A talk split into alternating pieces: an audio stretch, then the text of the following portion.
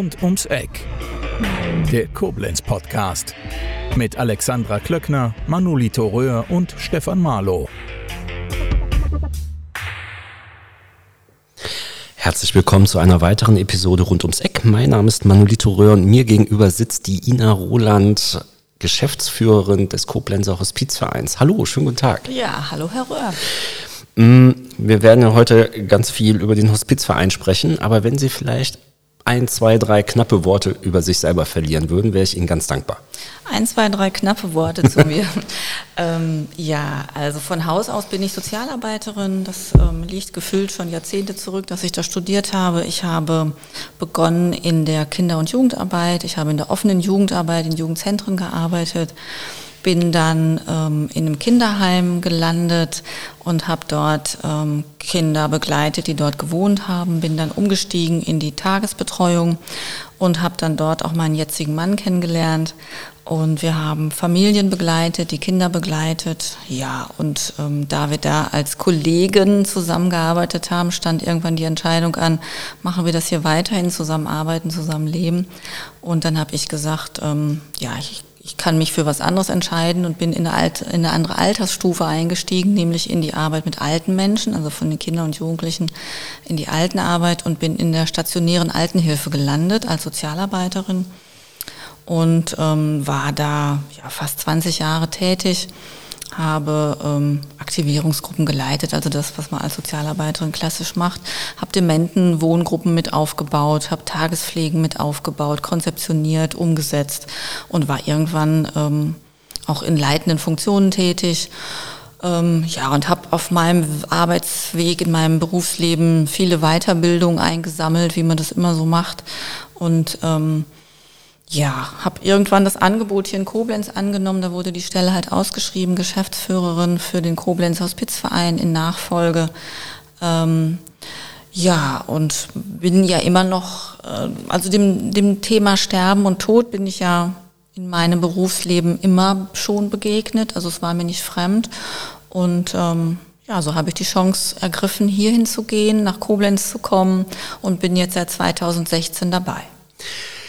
Mm, ich will es mal ein bisschen salopp umschreiben oder fragen. Inwiefern, Sie sind ja eigentlich Praktikerin mhm. und jetzt sind Sie in der Geschäftsführung. Blutet da manchmal das Herz, ein bisschen mehr in die Praxis reinzugehen oder wie praxisrelevant äh, ist Ihre Position jetzt noch? Also es blutet nicht, weil ich noch ein bisschen Praxisbezug habe. Ich bin auch ausgebildete Trauerbegleiterin und habe halt den Praxisbezug in meinen, in den Beratungssituationen zu Trauernden, zu Hinterbliebenen, sowohl in Gruppen als auch in Einzelgesprächen. In den unmittelbaren Begleitungen von sterbenden Schwerstkranken bin ich nicht mehr drin, aber es war nach so vielen Jahren, ich sag mal, im operativen Geschäft und am Bett und an der Basis, war es von mir auch ein Wunsch, in leitende Tätigkeit zu gehen. Also ich will auch mitgestalten und, und bin, bin so ein Leitungshörnchen irgendwie und mhm. ähm, mag das ganz gern. Also von daher bin ich da, wo ich jetzt bin, gefühlt auch richtig. Also ich vermisse, ich vermisse das jetzt nicht. Also ich fühle mich in meiner Position zu Hause und ähm, ja, der Koblenzer Hospizverein ist ja im vergangenen Jahr 30 Jahre geworden, mhm. 91 gegründet von der Schwester Hoffend. Ja, Mechtelt Hoffend, das haben Sie gut recherchiert. Ja, äh, Ihre Internetseite ist sehr übersichtlich. ja. ähm, haben Sie da so, so einen kleinen geschichtlichen Abriss, wie das zustande gekommen ist, dass sich jemand darüber Gedanken gemacht hat, wir, wir müssen da was gründen oder wir müssen uns da zusammenfinden, weil das Thema wichtig ist? Mhm. Ja, ich glaube, das liegt so in dieser Person, dieser Schwester Mechthild Hoffen, dass sie für, für Menschen sowieso da war und hat sich halt diesem Thema verschrieben, der Hospizarbeit, und hat sich da auf den Weg gemacht und hat ganz klein angefangen, ne, hat um sich rum so ein paar Ehrenamtliche zusammengesammelt und ist so ein bisschen den, den, den Wegen von der Cicely Saunders gefolgt, die sich ja auch in Krankenhäusern und an, an die Betten der schwerstkranken Sterbenden begeben hat und ähm, hat so nach und nach sukzessive halt das hier aufgebaut, ne? auch so mit diesem, sie hatte einen starken Antrieb und einen starken Willen, für diese Menschen da sein zu wollen. Und ähm, das hat sie mit, mit einer Handvoll Ehrenamtlichen begonnen und, äh, und hat diesen, diesen Samen der Hospiz- und Palliativarbeit äh, ähm, äh, hier, hier reingesetzt und hat sich engagiert.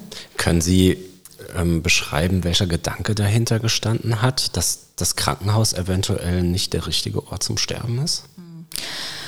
Ja, also das, ich weiß nicht, wann Sie das letzte Mal in einem Krankenhaus waren und, und so erlebt haben, wie das da ist. Also so, ähm, und da hat sich leider jetzt auch durch Corona nochmal aufgetan, wie wenig sich an manchen Stellen da auch geändert hat.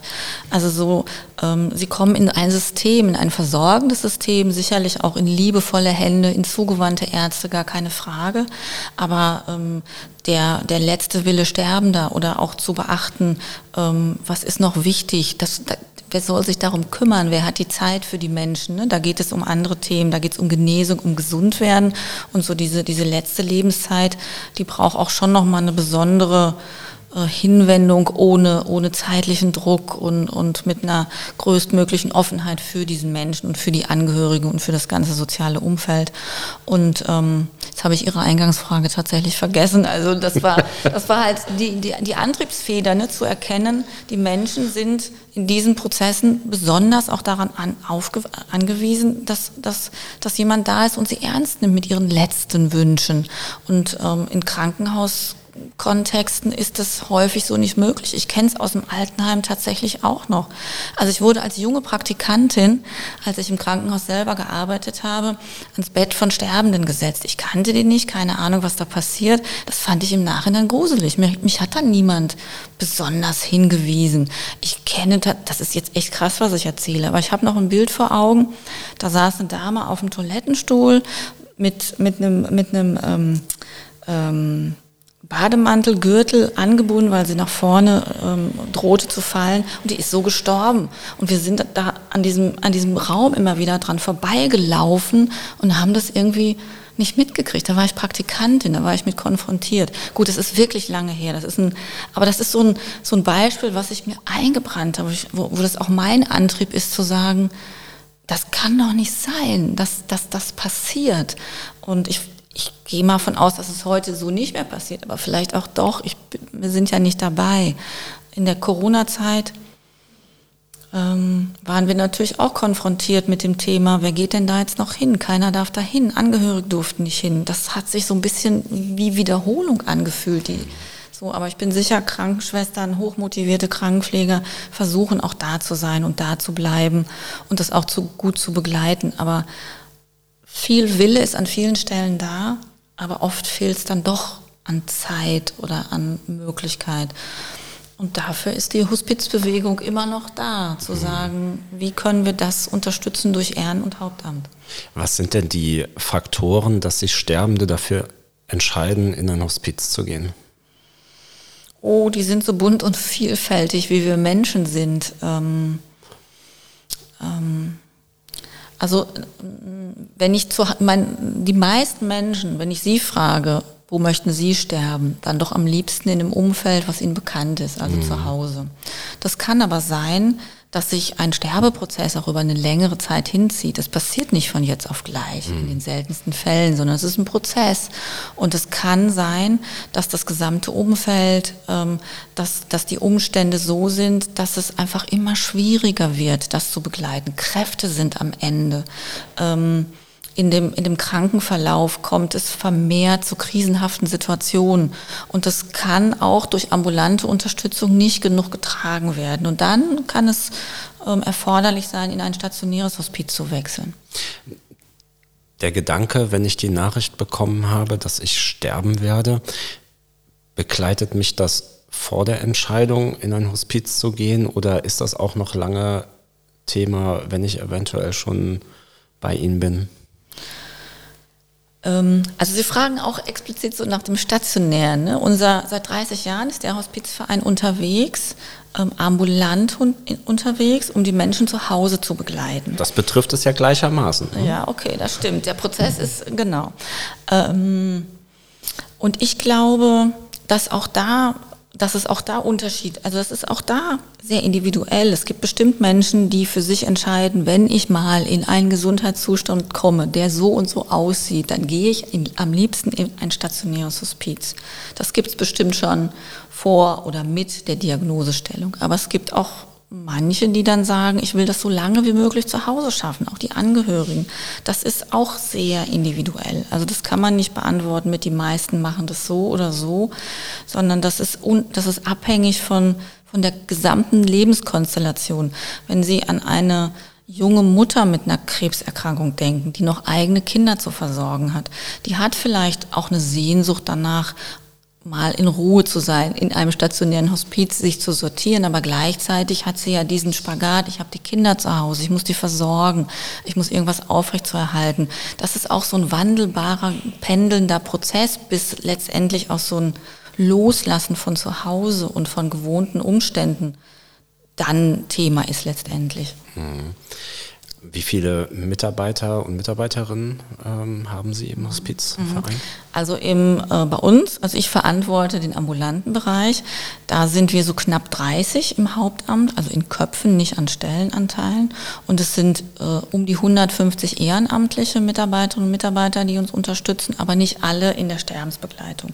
Sterbensbegleitung ist natürlich auch so eine Idee oder so ein Wort, wo man, wo man vielleicht als Außenstehender damit verbindet, es wird unmittelbar wirklich der sterbende Mensch begleitet. Oft ist es aber noch eine über manchmal auch Monate monatelange Lebensbegleitung. Es gibt eine Diagnosestellung ähm, und das Leben wird begleitet. Und das machen ähm, so um die 80 Ehrenamtlichen und die anderen sind, unterstützen uns im Fuhrpark, in der Verwaltung, in der Mitgliederverwaltung, in der Presse- und Öffentlichkeitsarbeit, im Telefondienst. Also da gibt es viele Positionen, die wir durch Hauptamtliche überhaupt nicht besetzen können, weil das kann niemand bezahlen. Mhm. Also das, ist, ähm, das Ganze funktioniert wirklich nur, weil, weil wir die Ehrenamtlichen als Unterstützung dabei haben.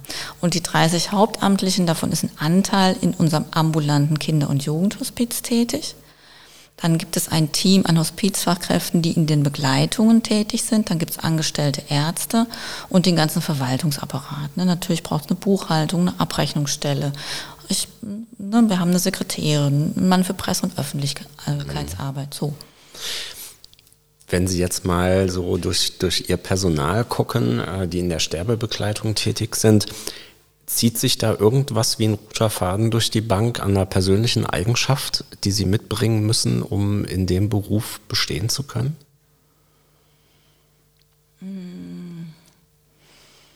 Also ich glaube, sowas grundsätzlich lebensbejahendes, also ne, so, das sind jetzt keine ähm, also, wir haben viel Freude, wir lachen viel miteinander. Also wir stehen so im Leben. Wenn ich jetzt so an heute Mittag denke, ne, unsere Mittagessensituation, wir finden uns zum Mittagessen zusammen, nicht alle, aber doch so, so, so ein festes Team. Wir reden über Urlaube, wir reden über Natur und über schöne Dinge. Wir lachen auch ganz viel. Also das ist ja alles sehr lebensbejahend mitten im Leben. Es braucht so was Menschenfreundliches. Also so, so wenn ich mir unsere, unsere Team Leute so, so angucke, wir sind, wir haben Ecken und Kanten, jeder ist, hat eine eigene Persönlichkeit, aber wir sind, ich glaube, menschenfreundlich, eine Menschenfreundlichkeit, eine Zugewandtheit, weil Hospizarbeit richtet sich an alle Menschen in jeden Lagen und wir bewerten nicht ähm, oder versuchen nicht zu bewerten, aus welchem sozialen Umfeld kommt jemand, was hat er für eine politische Gesinnung, Klar wird's manchmal gibt's Grenzen, das ist ne, so, aber wir versuchen das dann auszublenden. Und es, es ist so eine, Hospizler haben so eine Hinwendung zum Menschen, ähm, ohne zu fragen, woher kommst du, was, was war dein Weg, sondern was ist in, im Hier und Jetzt und was ist notwendig, um zu stützen. Also das, so, so ein bisschen muss man so dahin gefuchst sein. Und so eine, ähm, grundsätzliche Bereitschaft, sich mit diesem Thema auseinandersetzen zu wollen. Ne? Also das kann niemand sein, der, der sowas so, ah nee, ne, das so alles geht. Wir haben die Endlichkeit im Blick. Mhm. So. Wie groß ist denn die Gefahr, dass ich mir da was mit nach Hause nehme? Das haben sie, glaube ich, in jedem Beruf. Ne? Das ist auch wieder individuell. Wie stark ähm, kann, wie kann ich mich abgrenzen? Wie gelingt mir das in meinem Alltag? Was habe ich für Ressourcen, um meinen Akku wieder aufzuladen? Also schön, dass Sie die Frage stellen, weil wir haben morgen einen Hospiztag, den 13. Koblenzer Hospiztag. Und der hat genau das zum Thema, von der Stärke lassen zu können und Gratwanderung, Grenzerfahrung. Was macht es mit mir als Mitarbeitende, wenn ich jeden Tag mit diesen ähm, Grenzerfahrungen für die Menschen umgehe und wo habe ich eine gute Selbstfürsorge, Achtsamkeit auch mir selbst gegenüber. Das sind so Themen, die wir immer mit Ehrenamtlichen besprechen, auch in den Supervisionen. Und natürlich muss ich das für mich auch in Anspruch nehmen und muss sagen, ich muss auch bereit sein, mein Handeln zu reflektieren, mich selber meine Frage zu stellen aber auch ähm, hinzugehen und zu sagen, die Entscheidung, die ich da zu dem Zeitpunkt getroffen habe, die habe ich dann zu dem Zeitpunkt getroffen. Punkt. Ne? Mhm. Ähm, ich glaube, der Austausch in dem Team ist sehr wichtig, um ähm, ähm, ja, um, um so ein bisschen auch was dazulassen, um nicht zu viel mitzunehmen. Aber auch das ist der eine mehr, der andere weniger. Mhm. Mir sagte mal jemand, dass das Sterben häufig für den Sterbenden sagen wir mal, weniger schwierig ist als für die Angehörigen. Ist das, ist das eine Pauschalbehauptung?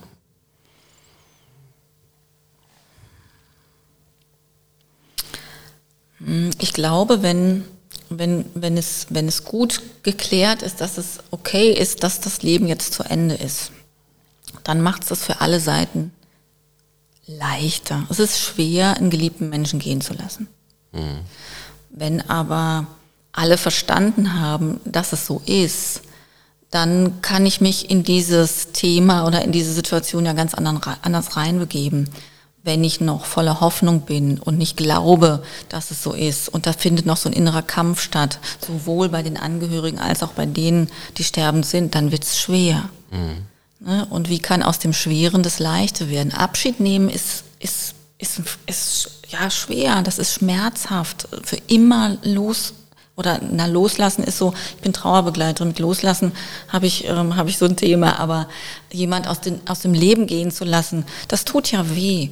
Aber wenn es klar ist, dass es so ist, das ist wie eine Bahnhofssituation. Mhm. Sie wissen, der Zug kommt, einer steigt ein, einer bleibt am Bahnsteig und sie werden sich in diesem Leben nie mehr wiedersehen. Wenn aber klar ist, dass es so ist, dann kann ich mich vorbereiten, kann damit umgehen. Weh tut's trotzdem. Mhm. Aber es wird schwerer, wenn ich nicht hingucken mag. Mhm. Ich habe bei der Recherche äh, zu dem Thema äh, ein bisschen das Gefühl gehabt, dass da auch noch ganz, ganz viel Aufklärung fehlt bei den Menschen. Ich habe zum Beispiel eine, eine Frage gefunden im Internet, kann ich das Hospiz überleben? Mhm. Ich muss jetzt schmunzeln, aber es, äh, ne, also man, man hat das Gefühl, dass, dass das Thema auch so gar nicht präsent ist. Wir hatten eben im Vorfeld schon mal so ein bisschen auch über Vorurteile gesprochen. Äh, womit haben Sie denn da so zu kämpfen? Ähm, also ich muss jetzt immer gucken, wie viel ich tatsächlich antworten kann auf diese Fragen, mhm. weil ich ja nicht so direkt mit den Menschen, die sterbend sind, in Kontakt bin. Ähm, aber wenn ich jetzt eingehe auf die Frage, kann man das Hospiz überleben? Also was steckt denn dahinter? Bin ich unsterblich oder was, was steckt hinter dieser Frage? Ne? Also welche Antwort soll ich mhm. darauf finden? Also so mal rein objektiv betrachtet, es gibt sehr wenige, aber es gibt Menschen, die gehen in ein Hospiz und der Zustand stabilisiert sich und sie gehen auch wieder nach Hause. Das kann auch von einer Palliativstation aus so sein. Ne? Das kann mal vorkommen, aber in der Regel ist es ja so, dass ich erst dann in ein Hospiz gehe, auch mit, einem, mit, einer, mit einer ärztlichen Verordnung, das hat bestimmte Kriterien, wenn wirklich klar ist, dass das Leben bald zu Ende mhm. gelebt sein wird. Ähm, ja, aber was steht hinter der Frage? Das ist viel spannender. Ne? Also der Mensch an sich will der ewig leben was sind das für Gedanken, die dahinter stehen? Also wir haben ja denkbar schlechte körperliche Voraussetzungen dazu. Also die, die Vorstellung, dass wir ewig leben, die ist ja gar nicht so romantisch. Ja. Ähm, wir wissen ja nicht, wohin die Medizin uns noch bringt, aber die Aussichten sind ja gar nicht so toll. Also je nachdem, was wir so behoben bekommen, dann liegen wir trotzdem noch 30 Jahre ein bisschen äh, mhm siechend im Bett herum. Ne? Genau. Das ist auch keine Vorstellung. Nee. Und ich habe ähm, dadurch, dass ich jetzt halt die vielen Jahre in der stationären Altenhilfe unterwegs war, habe ich ja auch viele Menschen gesehen, die wirklich lange gelegen mhm. haben. Ne? Und da waren sämtliche Apparate angeschlossen. Und es gab aber Angehörige, die darauf bestanden haben, dass das so bleibt. Ne? Und ich finde diese, also diese Apparatemedizin hat ihre Berechtigung einerseits.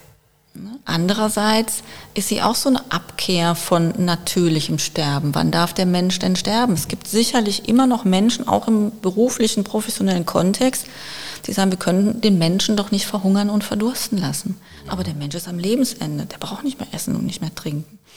Und das sind, das sind so Themen von Akzeptanz der Endlichkeit. Wir werden irgendwann sterben. Ich finde die Idee eines ewig währenden Lebens krass. Das wäre mir viel zu anstrengend. Ich bin ganz froh, dass es irgendwann auch vorbei ist. Ich gehe ja davon aus, dass gerade so dieses Thema Selbstbestimmung in diesem mhm. Prozess ja einen wahnsinnig großen Raum mhm. einnimmt in dieser, in dieser Betreuung. Wo ist denn da, ähm, ich, ich würde mal behaupten, dass da auch Diskussionen stattfinden hinsichtlich einem fließenden Übergang aus diesem Sein lassen und einer aktiven Sterbehilfe.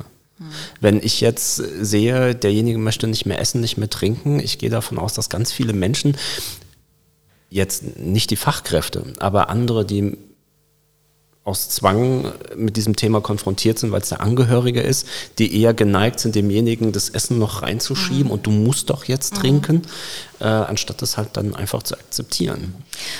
Und das ist, das ist Arbeit, das ist Hospizarbeit. Also mhm. zu erklären, was passiert denn da. Das machen Menschen ja nicht, um den anderen zu quälen.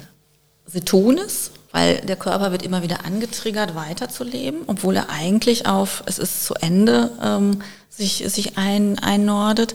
Ähm, die Menschen sind nicht aufgeklärt.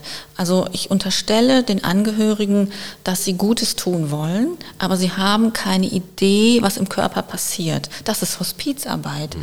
Ähm, denen zu erläutern, so ist das am Lebensende. Das ist ein normaler, natürlicher Vorgang. Das passiert jetzt so und so. Und ich habe erfahren, dass wenn man die Leute sachte daran führt und denen das erklärt, dann gehen die Ängste auch weg, dass jemand verdurstet. Weil die Vorstellung, die die haben, basiert auf Unwissenheit. Sich, sich vorzustellen, jemand vertrocknet, verdurstet, ist fürchterlich. Niemand will das. Wenn ich aber verstehe, dass das so nicht passiert, sondern dass es ein natürlicher Vorgang ist, dann kann ich dem gut entgegenwirken. Also es ist immer noch, nach 30 Jahren Hospizarbeit in Koblenz, ist es immer noch Auftrag, wird es auch sein, wahrscheinlich so lange, wie wir Menschen leben, aufklären, aufklären, aufklären. Was passiert am Lebensende? Mhm. Ist die Betreuung von sterbenden Kindern und Jugendlichen nochmal eine ganz eigene Herausforderung für sich oder betrachtet man das doch genauso wie den erwachsenen Menschen auch? Nee, also das ist schon, da sind, was, was wollen die Kinder, auch die erkrankten Kinder? Gut, manche haben, haben Erkrankungszustände, die haben äh, ja, Muskelatrophien, also die, die mhm. Mus ne, das Muskelgewebe schwindet, Stoffwechselerkrankungen, die sinken immer mehr in sich zusammen. Da kann man, gibt es bestimmt Menschen, die sagen, was hat denn das Kind für eine Lebensqualität? Aber es ist doch ein kleines Kind. Und was wollen Kinder? Die wollen leben, die wollen spielen, die wollen Spaß haben, auch mit ihrer Erkrankung, die wollen andere Themen haben als Erkrankung. Und Eltern wollen, dass es ihren Kindern gut geht.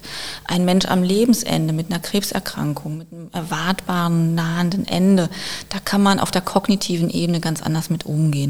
Und ähm, schwerstkranken, sterbenden Kindern zu begegnen, auch wenn man weiß, es ist nur eine verkürzte Lebenszeit. Ich glaube, jedem, jedem Elternteil ist zerreißt das Herz, mhm. wenn, wenn Kinder zu früh sterben, auch wenn man es weiß. Und das ist, erfordert natürlich nochmal eine andere sich anders innerlich aufzustellen, wenn man in so eine Begleitung geht.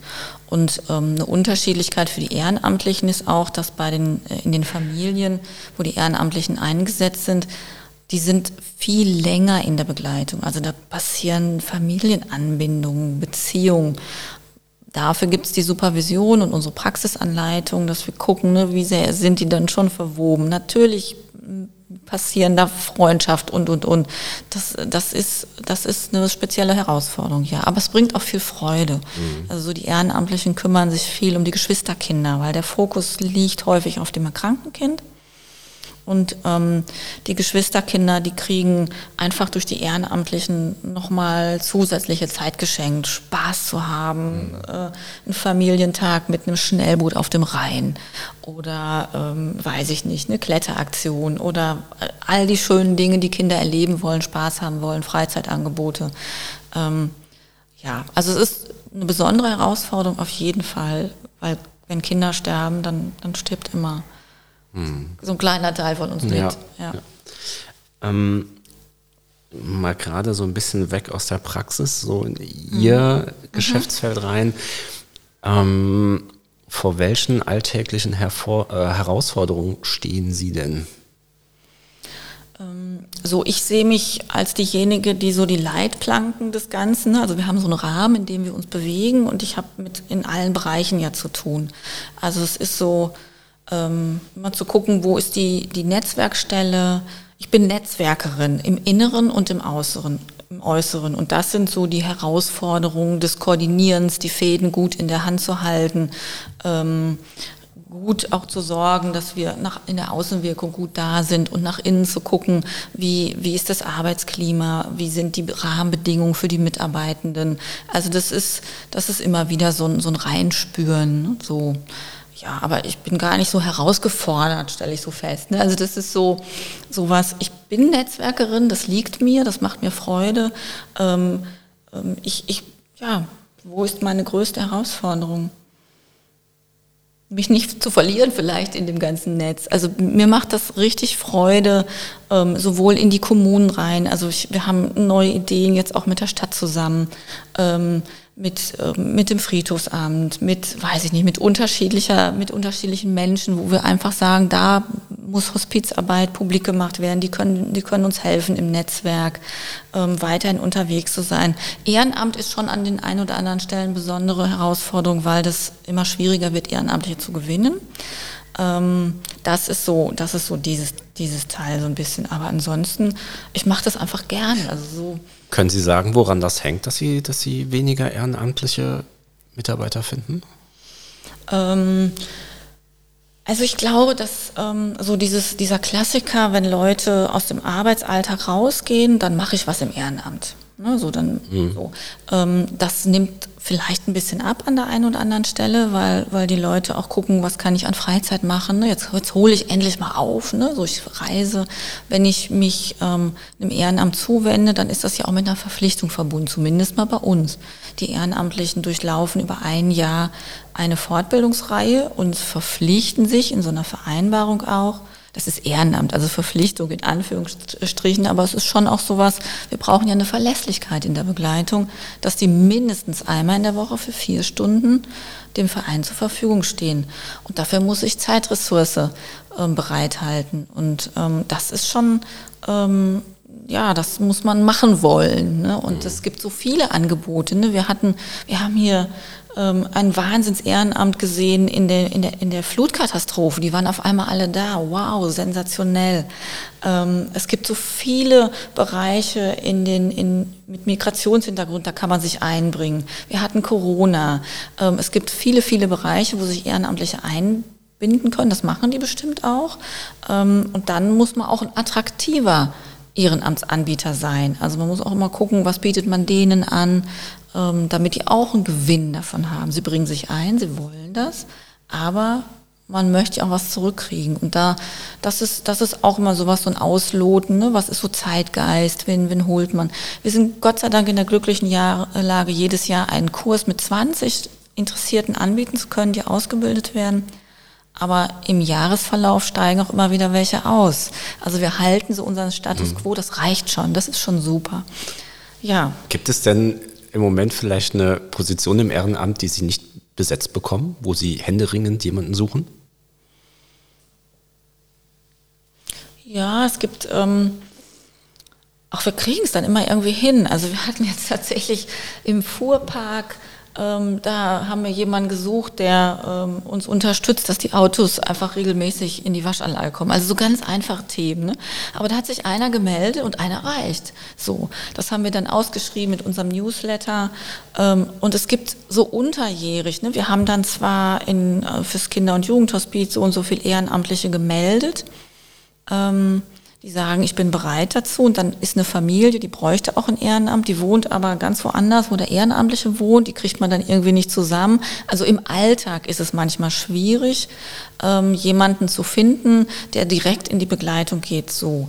Und aktuell, ähm, wir haben Mitgliederverwaltung, Spendenverwaltung. Und wir haben schon mal ein Vakuum, aber wir haben auch ganz treue Ehrenamtliche, die sind schon ewig lang dabei. Da wird sich dann eine Lücke auftun, wenn die weggehen. Bis jetzt hatten wir immer noch Glück, wir konnten immer noch ähm, das nachbesetzen. Ähm, nee, im Moment sind alle Stellen, glaube ich, ganz gut ähm, besetzt.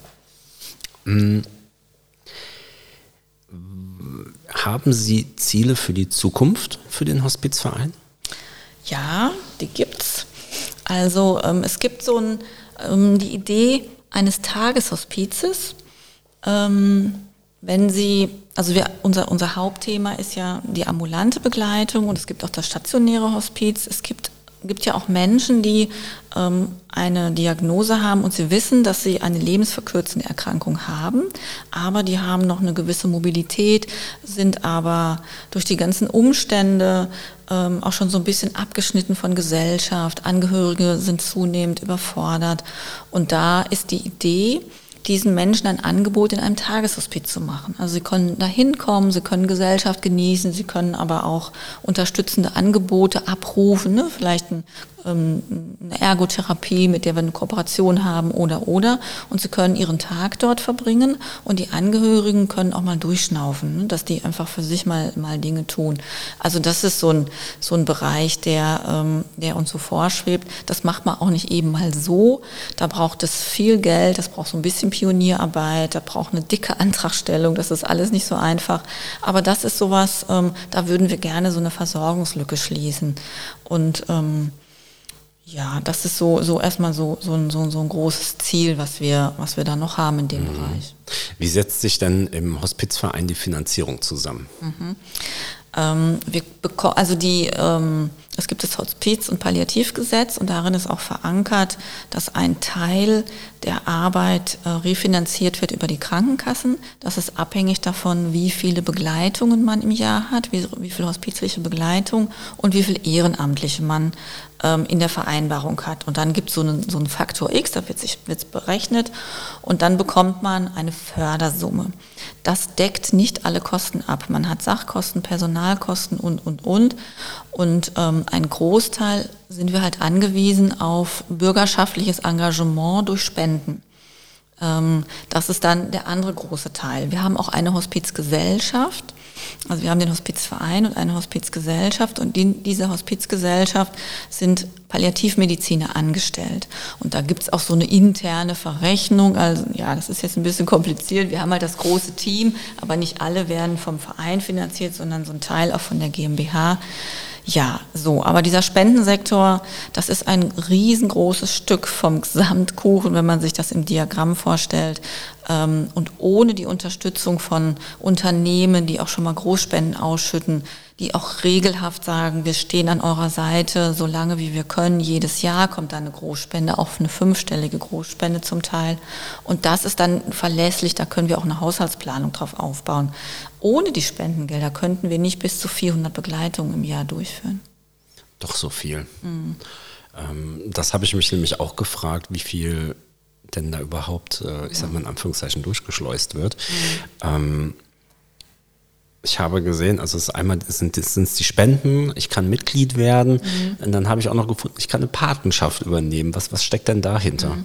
Also die Patenschaft, die, die richtet sich in erster Linie an das stationäre Hospiz, also dass ich da regelhaft einen, einen Betrag bezahle auf dieses Patenschaftskonto und damit halt ähm, das stationäre Hospiz mit unterstütze, ähm, ähnlich wie so eine Mitgliedschaft. Ne? Also es ist ein bisschen mehr als, als zu sagen, ich spende nur, sondern über, ich übernehme halt eine Patenschaft für, für einen Anteil vom stationären Hospiz und das sind fünf Prozent, die nicht refinanziert sind. Mhm. Zu 95 Prozent ist das stationäre Hospiz refinanziert über die Kassen und fünf Prozent sind, sind, braucht es halt auch an diesen, an diesen Mitteln. Und da kann man einen Patenschaftsanteil für stationäre Hospiz erwerben und dann wissen wir, okay, das ist ein regelhafter Betrag, der dann einkommt. Mhm. Ähm, wie selbst denken Sie denn, müsste dieses Thema nach außen kommuniziert werden, damit ähm, Menschen offener mit dem Thema umgehen? Ähm, wir erleben, wenn wir ähm, mit, äh, mit Veranstaltungen zu diesen Themen in der Öffentlichkeit sind, also richtig in der Öffentlichkeit, mitten in der Stadt auf dem Jesuitenplatz unterwegs sind und wir bauen da unseren Stand auf. Wenn wir bunte Luftballons für Kinder haben, dann kriegen wir die Eltern mit den Kindern an den Stand und kommen auch ins Gespräch. Ansonsten erleben wir, dass da doch so ein Bogen drum gemacht wird. Und ähm, ähm, ja, es gibt natürlich auch Wege, ähm, hart zu konfrontieren. Es gibt ähm, äh, wie so eine Art Stolperstein in groß, wo Themen draufstehen von Verstorbenen, um, um wirklich zu konfrontieren mit den Themen. Ich glaube, dass es wichtig ist, dass wir mit den Leuten ins Gespräch kommen darüber, dass jeder begreift, ähm, das Leben, was ich hier lebe, das kann zu Ende gehen. Und ich muss mich nicht die ganze Zeit damit beschäftigen, aber ich sollte wissen, dass es zum Beispiel Organisationen wie uns gibt, wenn ich in so eine Situation komme und weiß nicht damit umzugehen, an wen kann ich mich wenden. Also ähm, es gibt ja auch Comics mit Tod und Sterben. Mhm. Ne? Auch das ist eine Art, den Themen zu begegnen. Das finde ich, finde ich auch gut. Mhm. Also ich finde es auch gut, dass es, dass es sowas, sowas gibt. Ne? Wenn, ich erinnere gerade ein Foto von einer älteren Dame, also es ist ein Comic, die steht im Garten und neben ihr steht der große schwarze Mann mit der Sense und sie bückt sich zu ihrem Blumenbeet runter und sagt, ach, wo Sie schon mal gerade da sind, können Sie das mal gerade frei machen. Ne? Also das ist eine Art und Weise, mit Tod und Sterben umzugehen, die auch lustig sein kann. Mhm. Einfach zu sagen, es ist ein normaler Teil unseres Lebens. Ähm, geboren werden dauert neun, also es dauert neun Monate, bis wir im, im Körper heranwachsen. Der Geburtsvorgang ist jetzt auch nicht so schön, ne? so an sich, aber es ist für alle okay, darüber zu reden. Also auch zu sagen, das ist das ist okay, das ist Teil unseres Lebens, das gehört einfach dazu, ohne da so eine, so eine Angst und, und so eine Scheu ähm, zu produzieren, einen, einen, normalen, natürlichen Umgang zu finden. Ja, ich glaube, diese Akzeptanz, äh, dass es einfach unvermeidlich ist, die ist ja nicht da.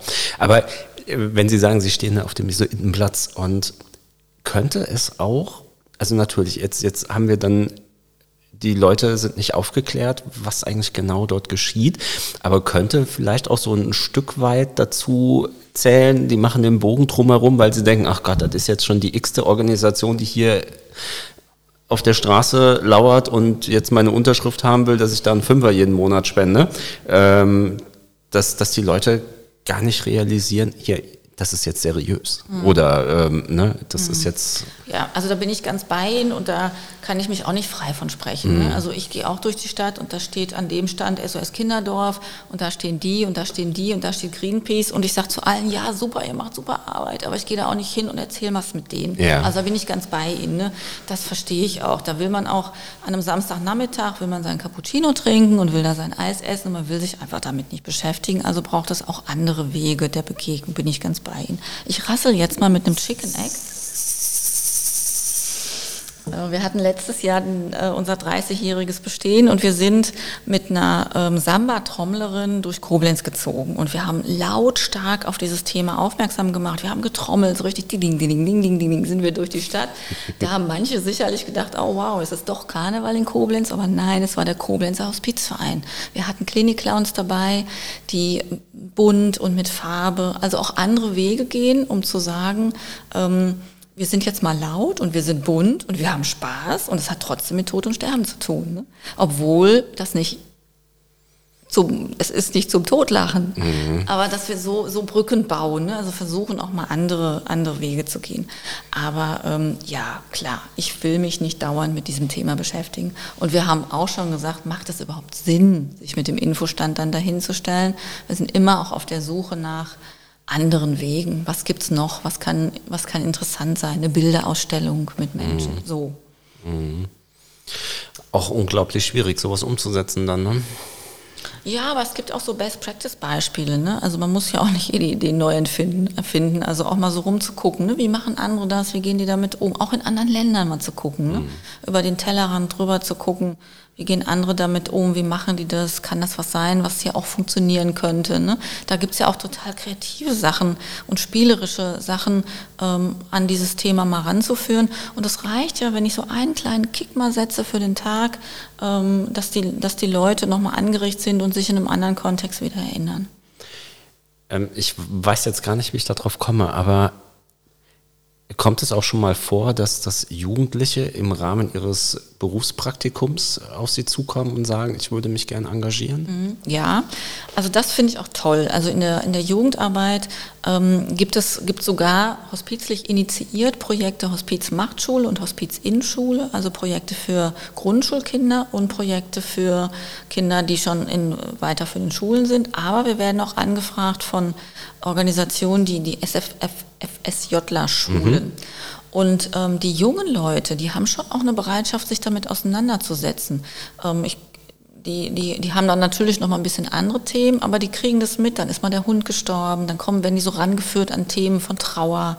Oder Kinder, die haben noch einen normaleren Umgang damit als wir. Wir als Kinder, wir haben das irgendwie mitgekriegt, dass, dass da was war. Die Leute waren traurig und für uns wird das, ist es normal. Im Zuge unseres Erwachsenwerdens grenzen wir uns ab.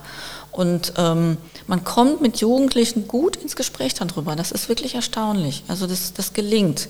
Und ähm, wenn man da sich, sich offen hält und einfach mal so reinspürt, was, was haben die für Themen, da, da, da, da gibt es interessante Begegnungen und Gespräche. Wo wir uns als Erwachsene höchstwahrscheinlich auch eine Scheibe von abschneiden können, oder? Ja, wir dürfen uns da gerne nochmal zurückversetzen. Also die sind manchmal unbefangener noch mhm. damit. Wir sind ja so eingedeckelt, ne? also so, wir sind in unseren Rollenklischees fest. Ne? Wir sitzen im Sattel und ich weiß nicht, Sie als Mann haben, sind vielleicht auch groß geworden mit, äh, darfst nicht weinen, Männer dürfen keine Tränen haben, weiß ich nicht, jeder ist anders sozialisiert. Wir sind in so einer Ellbogengesellschaft, mhm. ne? das muss alles weitergehen und durch und ne? Zähne zusammenbeißen und weiter.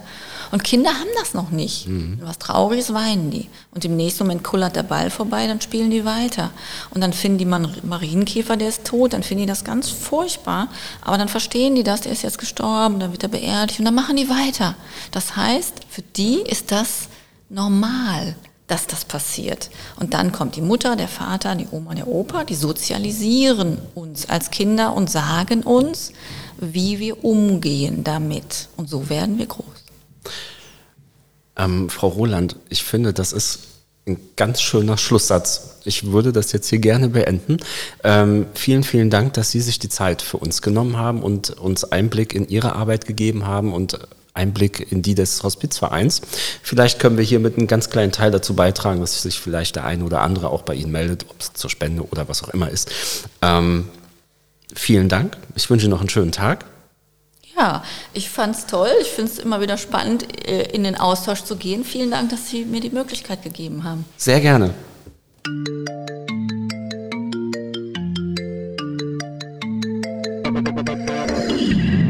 Das war Rund ums Eck, der Koblenz Podcast. Vielen Dank fürs Zuhören und bis zum nächsten Mal.